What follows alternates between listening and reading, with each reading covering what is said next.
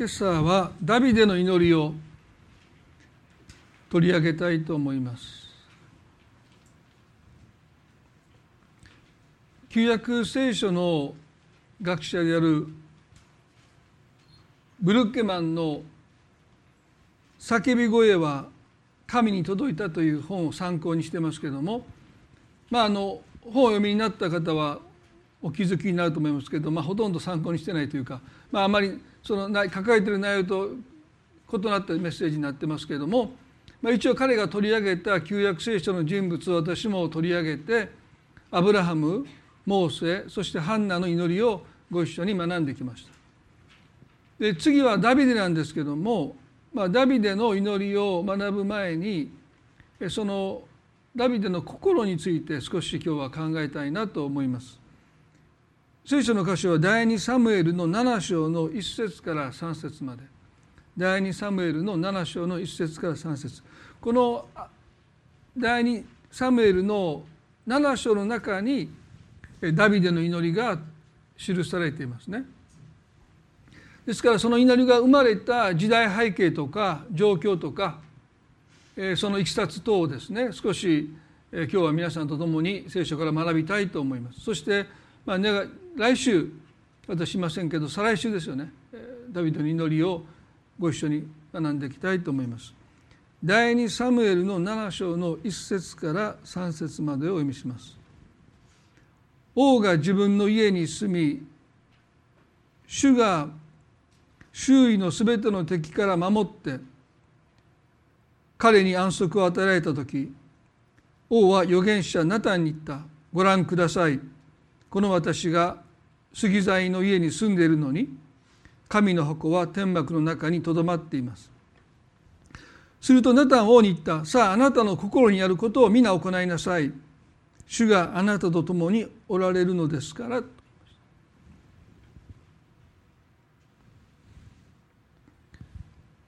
この第サムエル記の7章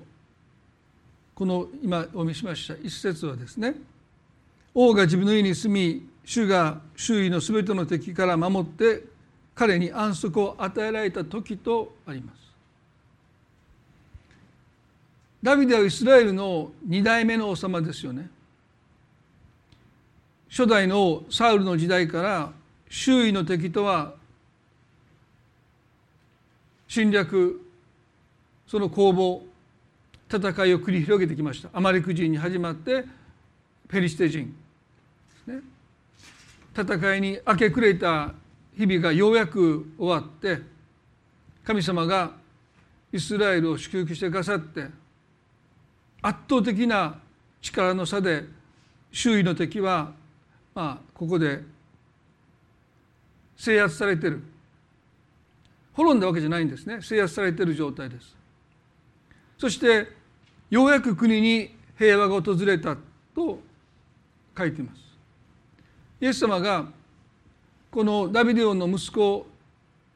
ソロモンをですね映画を極めたソロモンというふうに表現なさいましたけどもイスラエルの国が最も映画を極めたのは彼の息子の時代です。でもその映画の繁栄の始まりはこの第2サムエルの7章の一節にあるように周囲の国々がおとなしくなってそして国に平和が訪れた時このこの時を境にしてイスラエルは繁栄していきます。まあ、右肩上がりの繁栄ですね。心配事がなくなっていく。でここでダビデはですねそんな時に預言者ナタンにこう言いました「ご覧くださいこの私が杉材の家に住んでいるのに神の天幕神の箱は天幕の中にとどまっていますまずね一つ覚えたいことはこの預言者ナタンというのはダビデの晩年部下ウリアの妻バテシャバと会員の罪を犯した時にそしてその罪を隠蔽した時にダビデを責めたあの預言者ナタンですね。ですからこの預言者ナタンは、まあ、ダビデの相談役のような存在ですよね。ダビデはご覧くださいと言って自分はこんな杉材の立派に家に住んでいるのに神の箱は天幕の中に置かれたままだと言いました。まあ、これがダビデの心ですよね。心配事がなくなって国が繁栄の中にある時に神を忘れるのが常ですよね。それがイスラエルの歴史でした。苦しい時は神頼みじゃありませんけど神様に叫ぶんだけども心配事がなくなった途端彼らは神を忘れてきました。そして偶像崇拝に陥っていった。これがもうイスラエルの歴史のパターンですけどダビデだけは違います。敵が制圧されて国に平和が訪れた時に真っ先に彼が考えたのは神様のことでした。新明記の8章の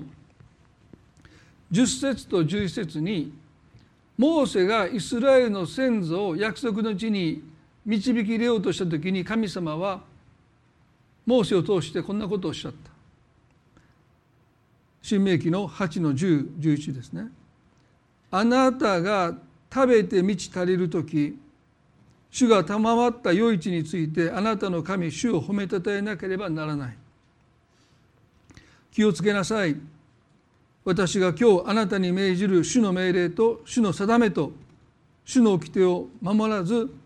あなたの神主を忘れることがないようにと言いました。気をつけなさいとおっしゃった。もう神様分かっておられた。彼らが満ち足りる時にもう食べるものに心配しなくなった時にその地が多くの収穫をもたらしてくれる時に明日の糧をもう悩まなくていい時に気をつけなさい。私を忘れることがないようにとおっしゃった。でもこの神様の警告は、まあ、ことごとく無視されますけどもでもダビデだけは違いました。心配事がなくなった時に彼は真っ先に神様のことを神の箱のことについて思い巡らしている。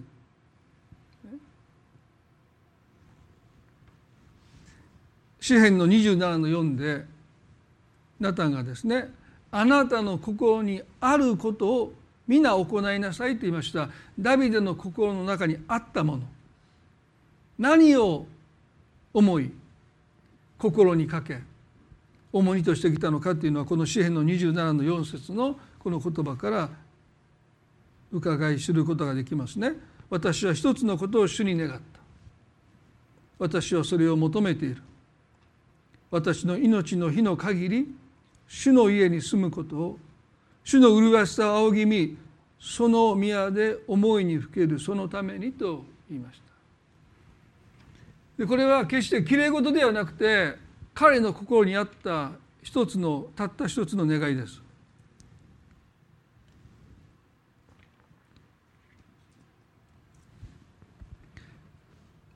彼の心の中にあった一つの願いは神様を礼拝することでした。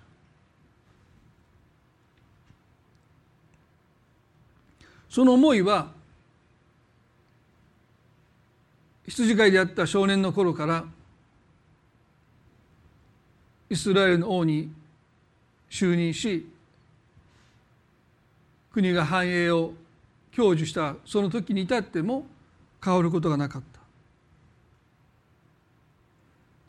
でこの神の箱っていうことをですね今日特に考えたいんですけども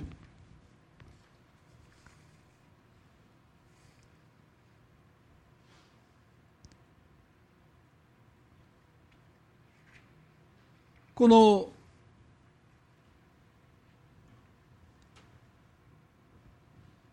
7章の一つ前にダビデが神の箱を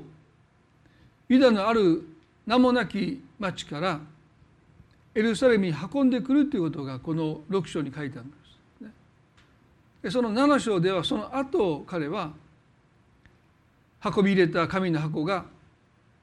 天幕の中に置かれているだけでいいんだろうかって私はこんな杉材の立派な家に住んでるのにというまあ神殿建設への願いを持ったそのことがこの7章なんですよね。そして神の箱とは何かヘブルの9のようにはこのように書いてますね。ヘブル書の9のようにはそこには金の鉱壇と全面を金で覆われた契約の箱があり箱の中にはマナの入った金の壺目を出したアロンの杖契約の2つの板がありました今写真がですねあのちょっと見せていただいたら、まあ、分かりやすいと思うんですけども神様がモーセに作るように命じられたのはこの契約の箱ですよね。まあ、祭司がこの箱を担ぎますけどもその中に3つの神様の御臨在を象徴する3つのものがそこに収められていた。まあ、一つはマナですよね40年間神様がイスラエルを養ってくださったマナが入った金の壺とシナイ山で神様がいいた10回ですよねその10回が刻まれた2枚の板とそしてこのモーセの兄さんアロンですね。あなたたちがリーダーでいるのは誰が決めたんだというですね。そういうチャレンジを受けた時にこの杖をから芽が出た方の人が神に並ばれた人だということで、まあ、アロンの杖から芽が出てやがてアロンは大祭司となっていく。彼の家系がですね、まあ、大祭司の家系になっていくわけですけども、まあ、これはもう3つともですね、まあ、これでありがとうございます。この神の子に入っていたこの3つはまさに神様がご臨在してくださっているという神様のご臨在の象徴でした。マナと2枚の板とそしてこの導民を導いた杖目を出したアロンの杖ですよね。でこの契約の枠は民と共にあり荒野を旅しヨルダン川を渡る時には祭司がまずこの契約の箱を担いでヨルダン川に足を入れた瞬間に、まあ、川がせき止ませき止められて彼らは約束の地に入っていくわけですよね。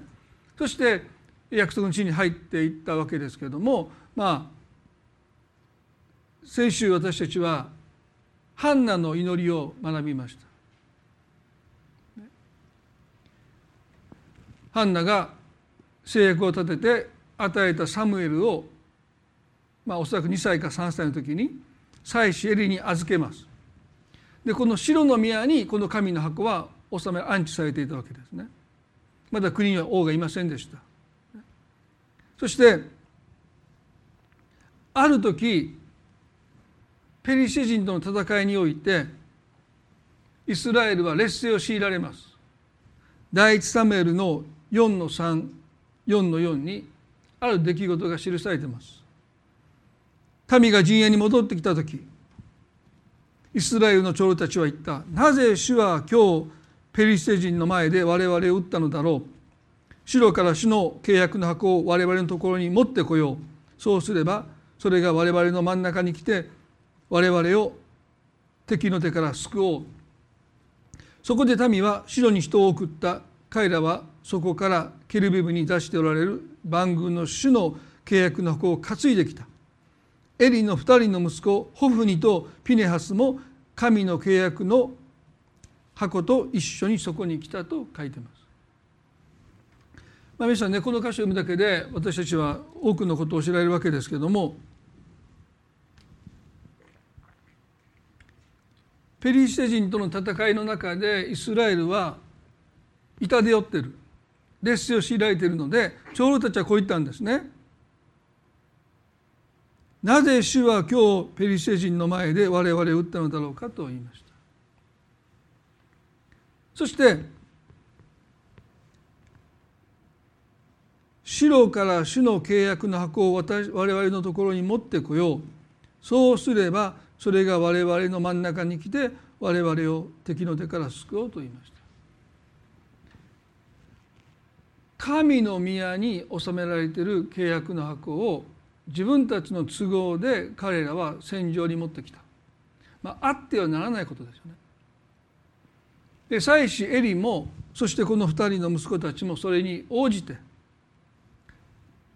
神様の契約の箱をペリシテ人との戦いにおいて勝利するために運び入れるということをしてしまった。で彼はこういうんですね「そうすれば」って。まあもう自動的にその神の箱さえ私たちの陣営に到着すれば神は私たちを救うだろう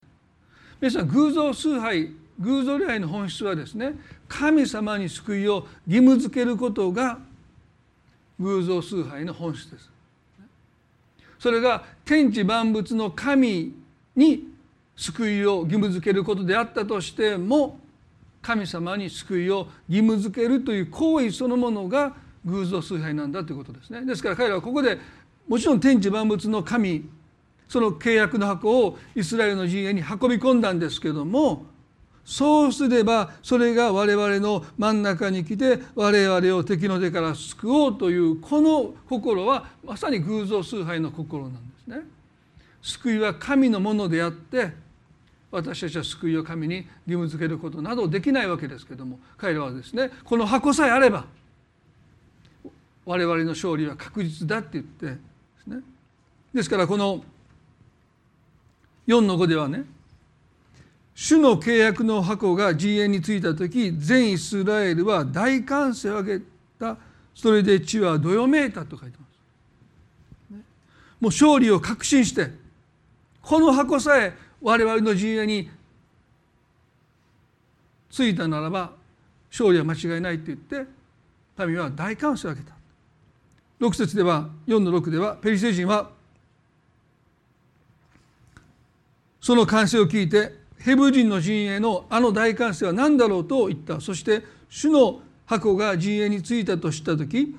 ペリシテ人は神が陣営に来たと言って恐れた。そして言った。ああ困ったことだ。今までこんなことはなかったと言いまし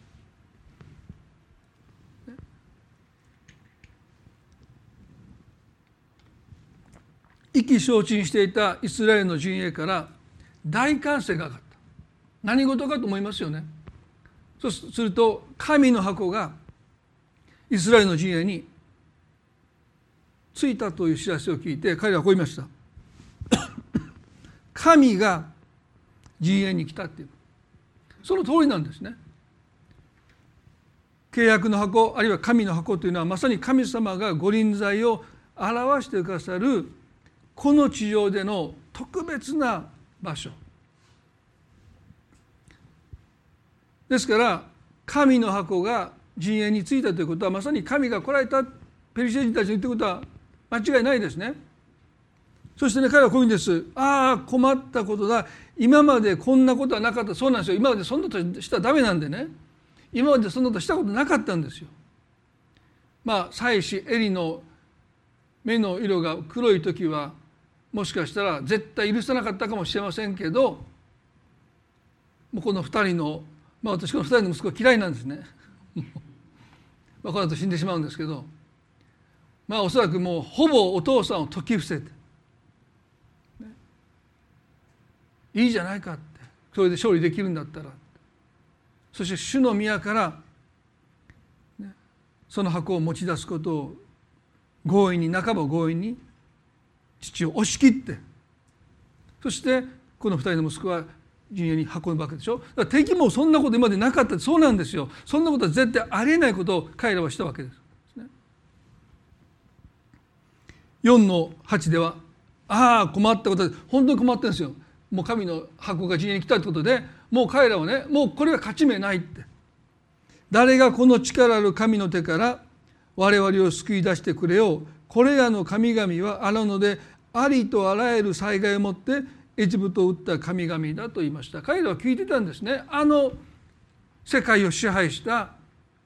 エジプトに対して神がなさったことを聞いていて彼らはも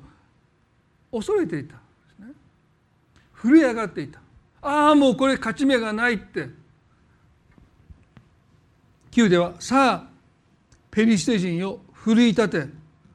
男らしく振る舞え。さもないとヘブル人がお前たちに仕えたようにお前たちがヘブル人に仕えるようになる。男らしく振る舞って戦え。こうしてペリシテ人が戦ったのでイスラエルは打ち負かされた。おのおの自分たちの天幕に逃げた。その時非常に激しい疫病が起こりイスラエルの歩兵3万人が倒れたと書いてます。もう歴史的な敗北を喫したんですね。ペリシテ人たちは神の箱がイスラエルの陣営に着いた時に敗北をもうほぼ認めた。でもヘブ人たちの奴隷になりたくない一心でもう奴隷になるぐらいだったら勇敢に戦って死のうってそうやって自分たちを鼓舞して奮起して戦ったら勝っちゃったんですね。まあ、なんということでしょうね。神の箱があのエジプトの国に災害を下して推定200万の民を救い出した神の箱が陣営についたのにちょっと頑張ったら勝てたというですねもう奴隷にはなりたくないのでもう戦って死ぬなら本望だってねお前たち男らしく戦おうって言ってやった大勝利ですよ。あっけなくイスラエルは敗北を喫してそして神の箱はペリシテ人に奪われるわけです。ピネアスと、ね、ここに書いてる2人の息子たちは命を落とします。ホフニとピネアスは死んだと聖書は書いてるんですね。でこのことは何を私たちに伝えているのか。イスラエルは神の箱さえ私たちの人事に来れば勝利は確実だって言ってしてはならないこと神の宮から神の箱を戦地に運び込むということを禁じ手ですよね。絶対してはならないこと。神を利用して戦いに勝利しようとした。そしてあっけなく敗北します。あっけなく敗北しただけじゃない。神に運ばれるという失態というか取り返しのつかないことをしてしまうということですね。あの大歓声は何だったのか。勝利を確信して大歓声を上げて地はどよめいた。あの確信はですね信仰から来るんでしょうか。神の箱が陣営にたどり到着したことで彼らは勝利を確信した。その確信は信号から確信来る確信なのでしょうか。そうじゃない。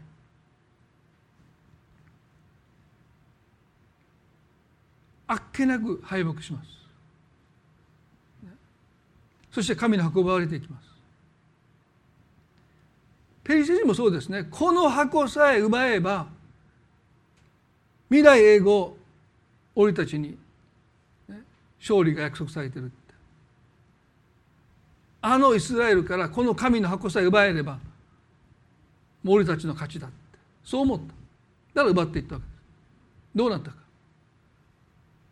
その箱を安置したその町々に神の裁きが下されて彼らは手を焼いて。これ疫病神だって。もう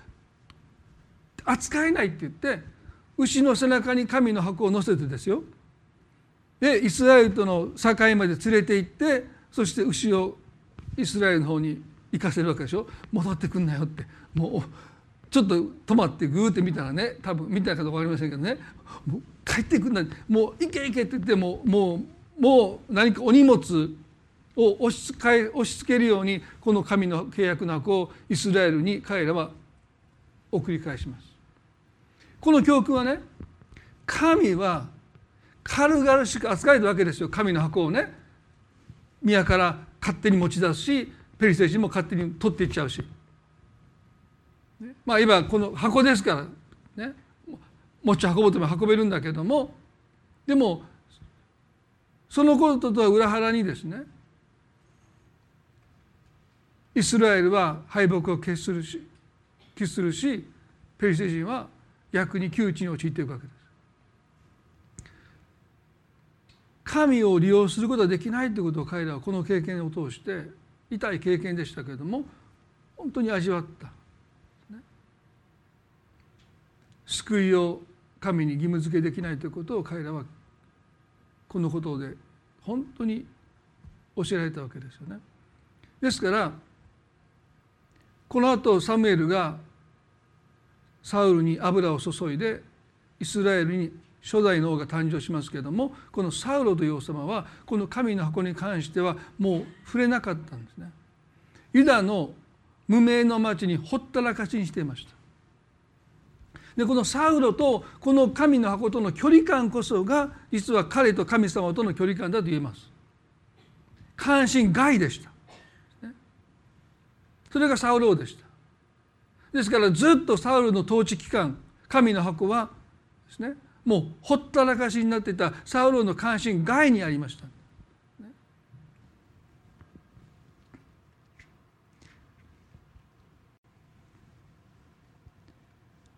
第2サムエルの6章の中に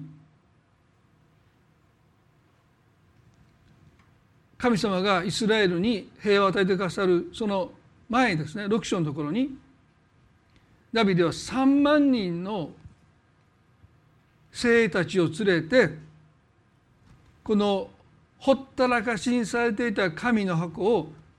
エルサレムに運ぶ計画を立てます。これが第2サムエルの6章の中に書いてます。まあアクシデントがあって3か月間ある場所にその神の箱はとどまったんですけども3か月後にですねダビデは再びこの神の箱をエルサレムに運び入れた。これが第2サムの6章の14節に書いてます。ダビデは主の前で力の限り踊った。ダビデ天布のエポデをまとっていた。ダビデとイスラエルの前科は歓声を上げ角笛を鳴らして主の箱を運び上った。主の箱はダビデの町に入ったサウルの娘ミカルは窓から見下ろしダビデ王が主の前で跳ねたり踊ったりしているのを見て心の中で彼を蔑んだとあります。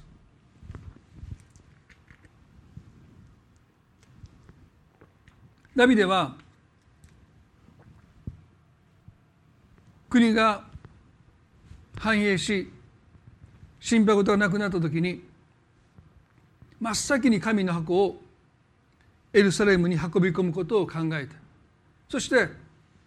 3万人の精鋭を引き連れてこの箱をエルサレムに運び入れた時に彼は力の限りまあダビデは主の前でと書いてますね。力の限り踊ったと書いてます。でこの言語ではですねもうくるくる回った。もう無邪気に我を忘れて彼は踊って喜びを爆発させました。ダビデとイスラエルの前科は歓声を上げたと書いてます。かつてペリシテ人との戦いにおいて劣勢を強いられて、ね、神の箱を陣営に運び込んだ時にイスラエルは大歓声を上げましたけれどもその大歓声とわけが違う。ダビデは神の箱をエルサレムに運び込んだその目的は人々の心を掴んで自分の支配を強めようとしたわけではない。彼が個人的に願ったこと。あの主の家にいてあなたの麗しさ仰ぎ見たいと願ってあなたを礼拝したいと神を礼拝することを心の一つの願いとしたダビデにとってはそれはもう個人的な願い個人的な喜びでした。ですから彼はねもう無邪気に我を忘れて踊りまくってる。そして窓からサウローンの娘であったミカルダビデの妻ですけどもその様子を見て心の中で蔑んだと書いてます。ダビデが家族を祝福するために家に戻ってきた時にミカルはこう言いました。第2サムエルの6章の21節ですね。ダビデはミカルに言った。あごめんなさい。第2サムエルの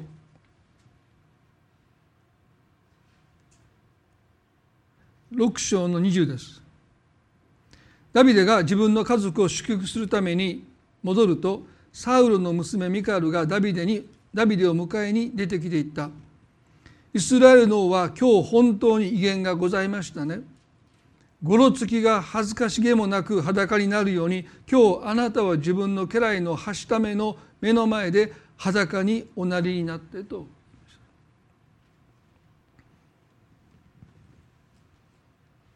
ミカルはダビデを見て心底を蔑んだんでまあもちろんミカルとダビデは育ちが違いましたね。ミカルは王様の娘でした、まあ、プリンセスですよね。でもダビデは元羊飼い。そしてエッサイの息子の8番目でサムエルが来た時には呼んでももらえなかった。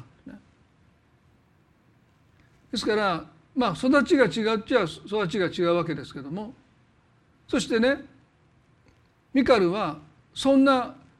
我を忘れて踊り狂うダビデを見てゴロつき呼ばわりしてる。ゴロつきが酒を飲んで酔っ払って裸になって踊ってるようにあなたの姿はまさにゴロつきのような姿でしたと仮にもイスラエルの王ですよ。ダビデに向かってゴロつき呼ばわりした。その時皆さん彼は何て答えたか。第一サムエルのごめんなさい。第二サムエルの6の21でダビデはこう言いました。あなたの父よりもその前回よりもむしろ私を選んで主の民イスラエルの君主に命じられた主の前なのだ。私はその主の前で喜び踊るのだ。私はこれよりももっと癒しめられよう。私の目に癒しく見えてもあなたの言うそのはしためのたちに敬まれたいのだと言いました。皆さん普通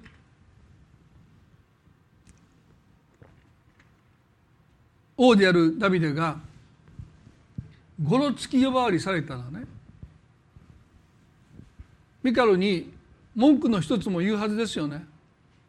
仮にも私はこの国の王だぞその私に向かってごろつき呼ばわりするなんていうのはね度が過ぎてる。私への敬意が足りない侮辱するのかって言って怒り神道もう怒りを爆発させてもおかしくないのにね。から言うんです。あなたの父よりもその前科よりもむしろ私を選んで主の民の主の民イスラエルの君主に命じられた主の前なのだって言うんだ。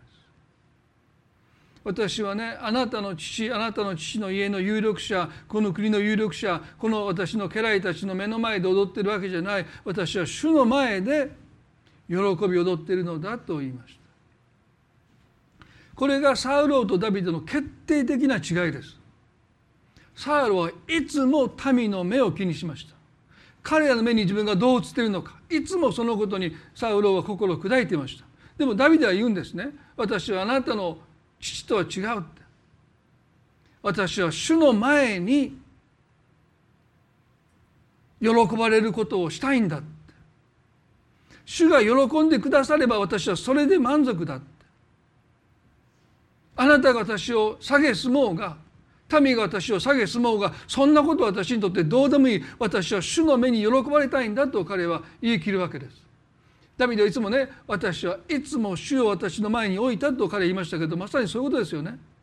人の目に私がどう映るかも大切です。でもそれよりも主の目に私がどう映るのか主の目に私は喜ばれるものなのかそのことが私にとって何より大切だっていうのがすなわち礼拝者の心なんです。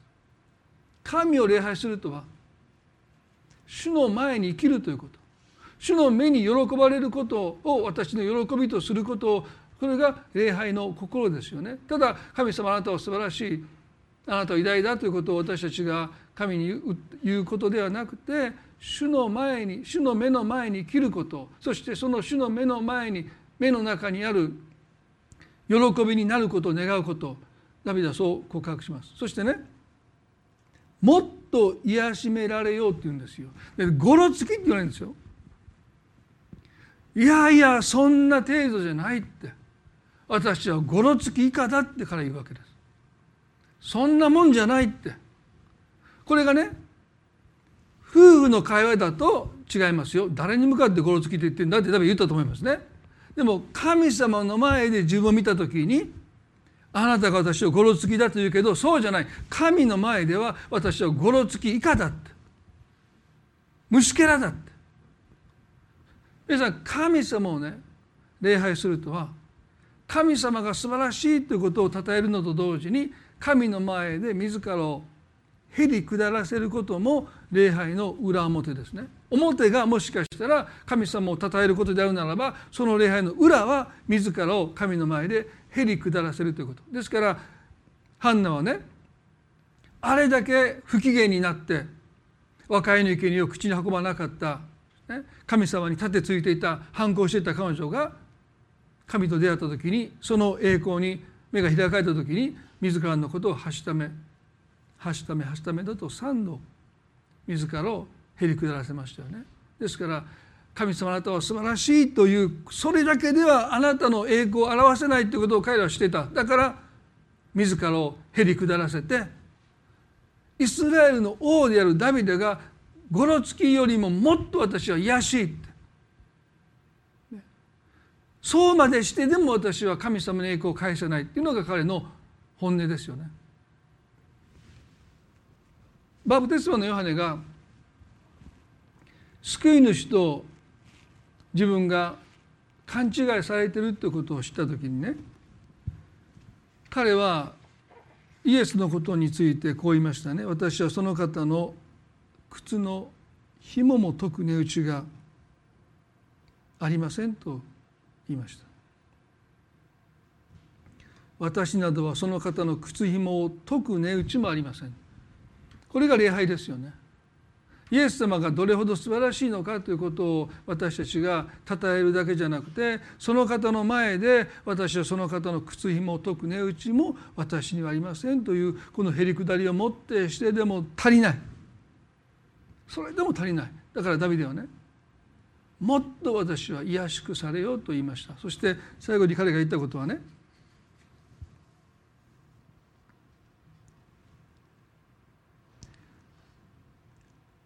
私の目に卑しく見えても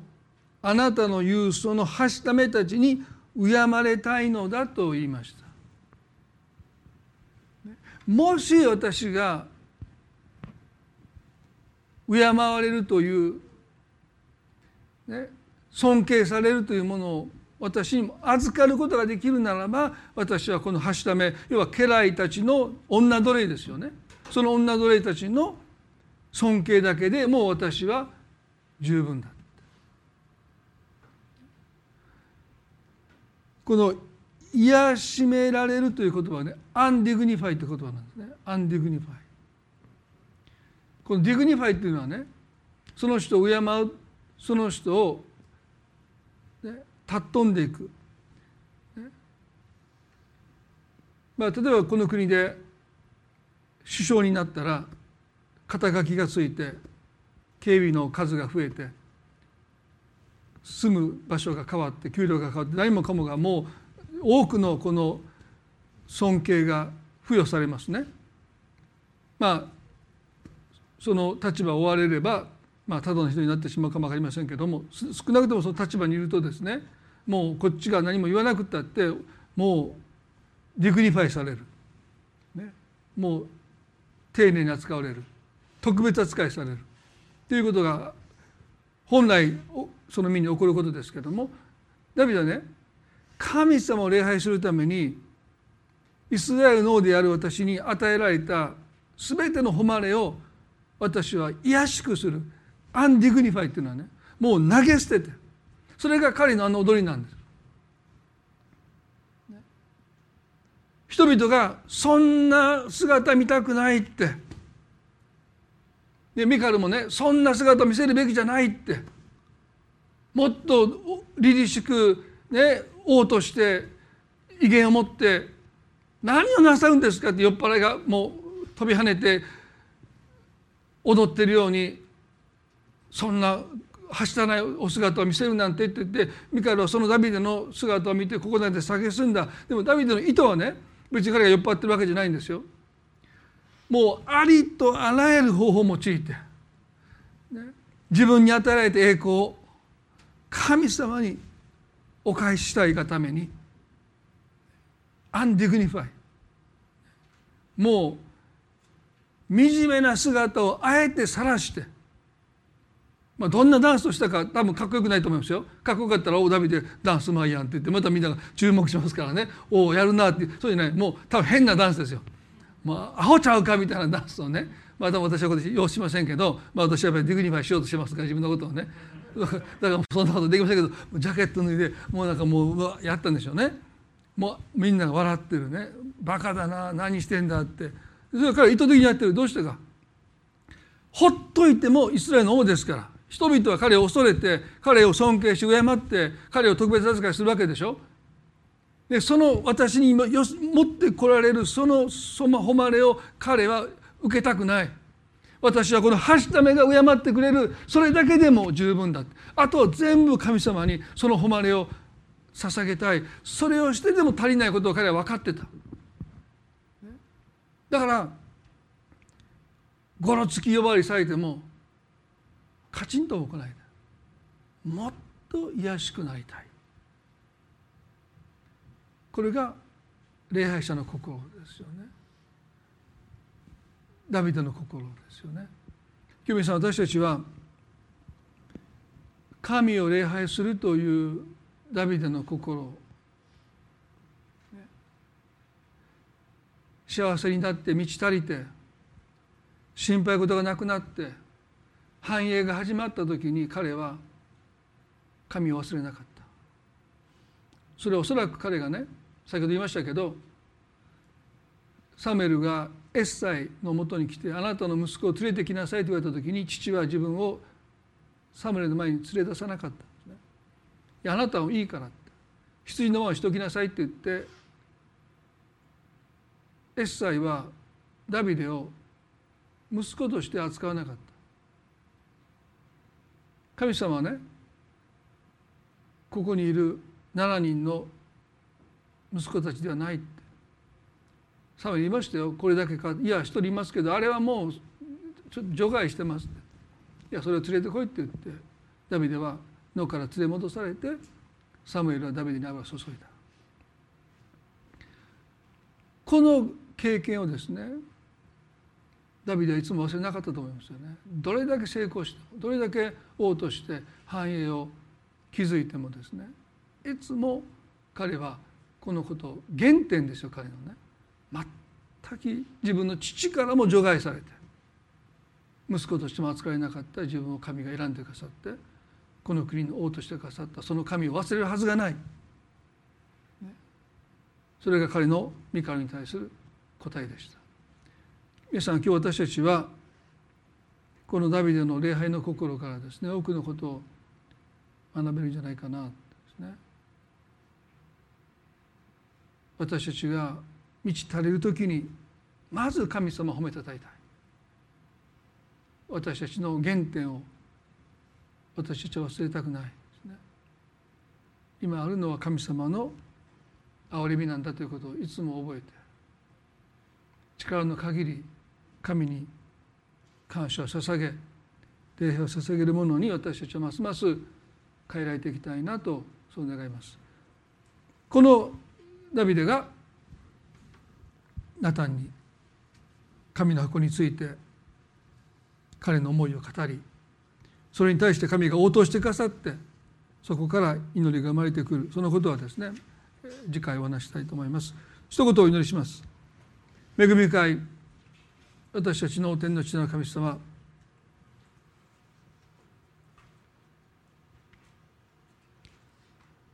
ダビデは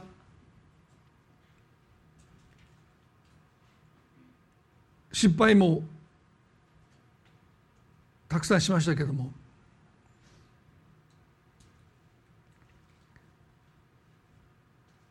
あなたを忘れるということを彼はしませんでした。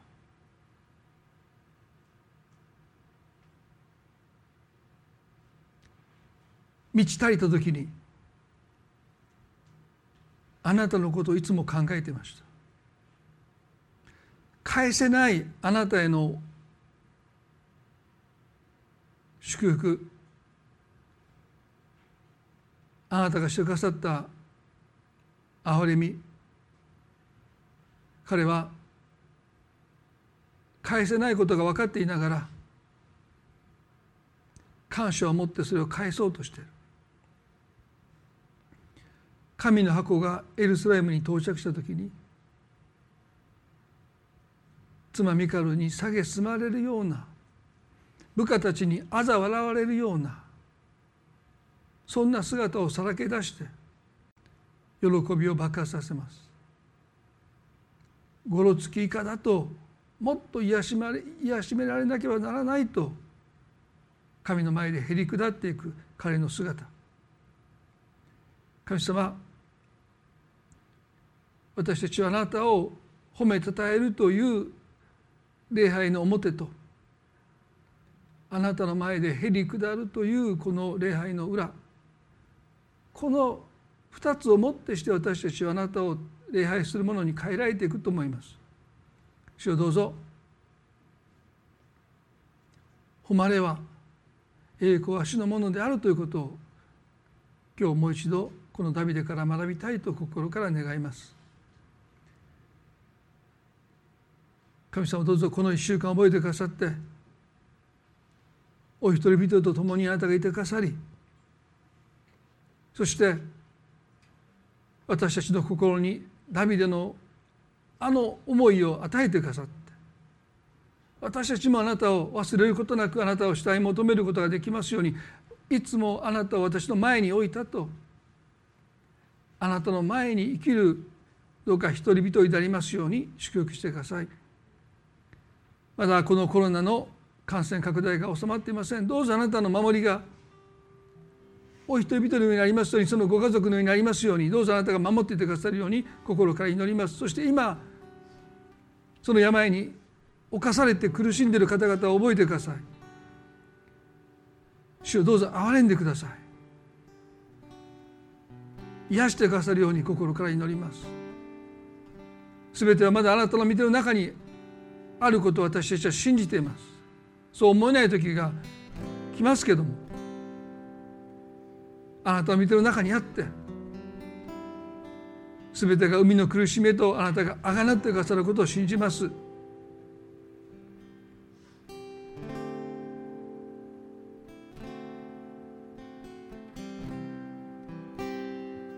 この1週間あなたの目をあなたの前に生きるそのことを私たちに教えてくださるように心から祈ります。愛する私たちの主イエスキリストの皆によってこの祈りを見舞いにお捧げいたします。それではご一緒に賛美を捧げたいと思います。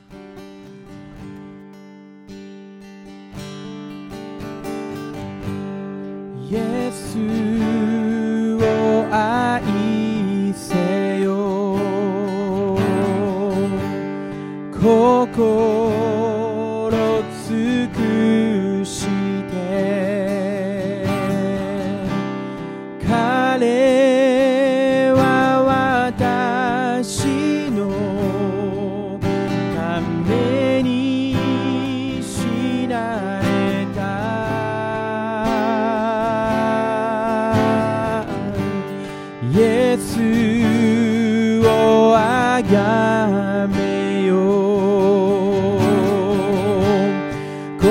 心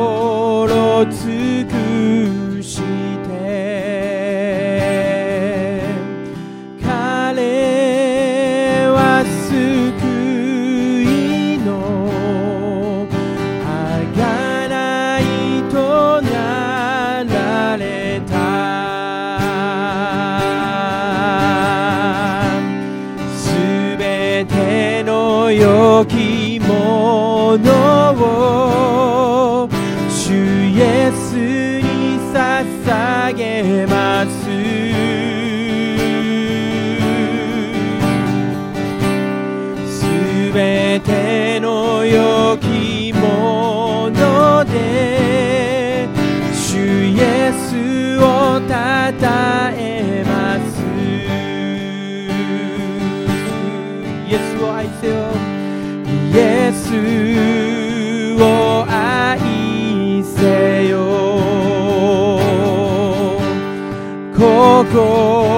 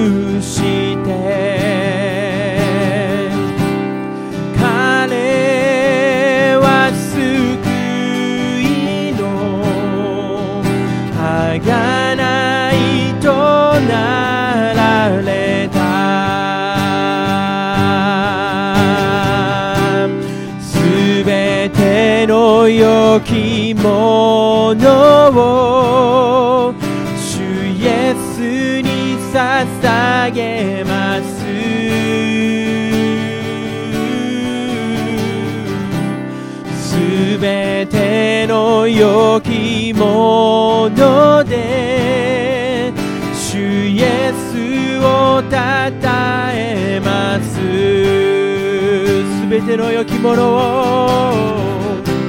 すべての良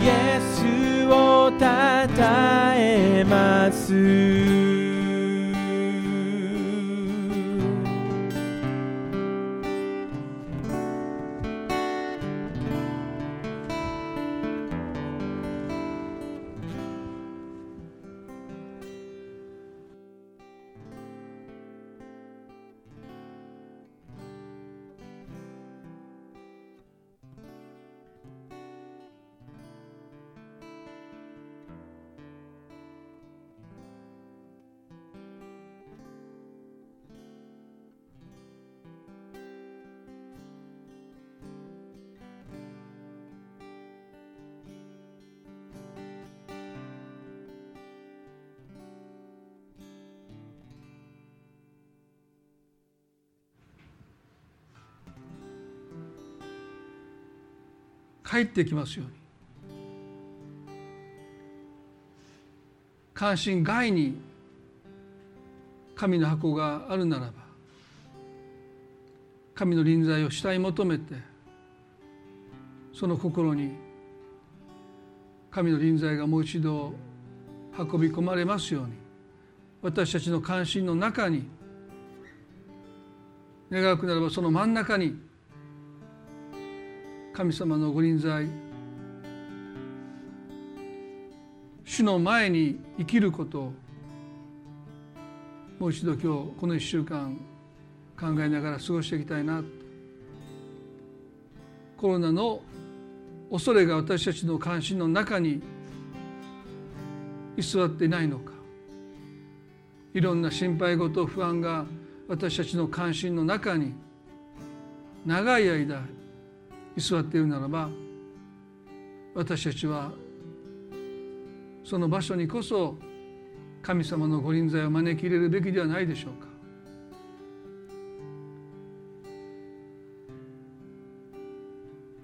そのことをこの1週間私たちは思い巡らしながらそこに喜びが生まれます。その経験をそれぞれができることできることをですね心から願っています。それでは今朝は礼拝これで終わりたいと思います。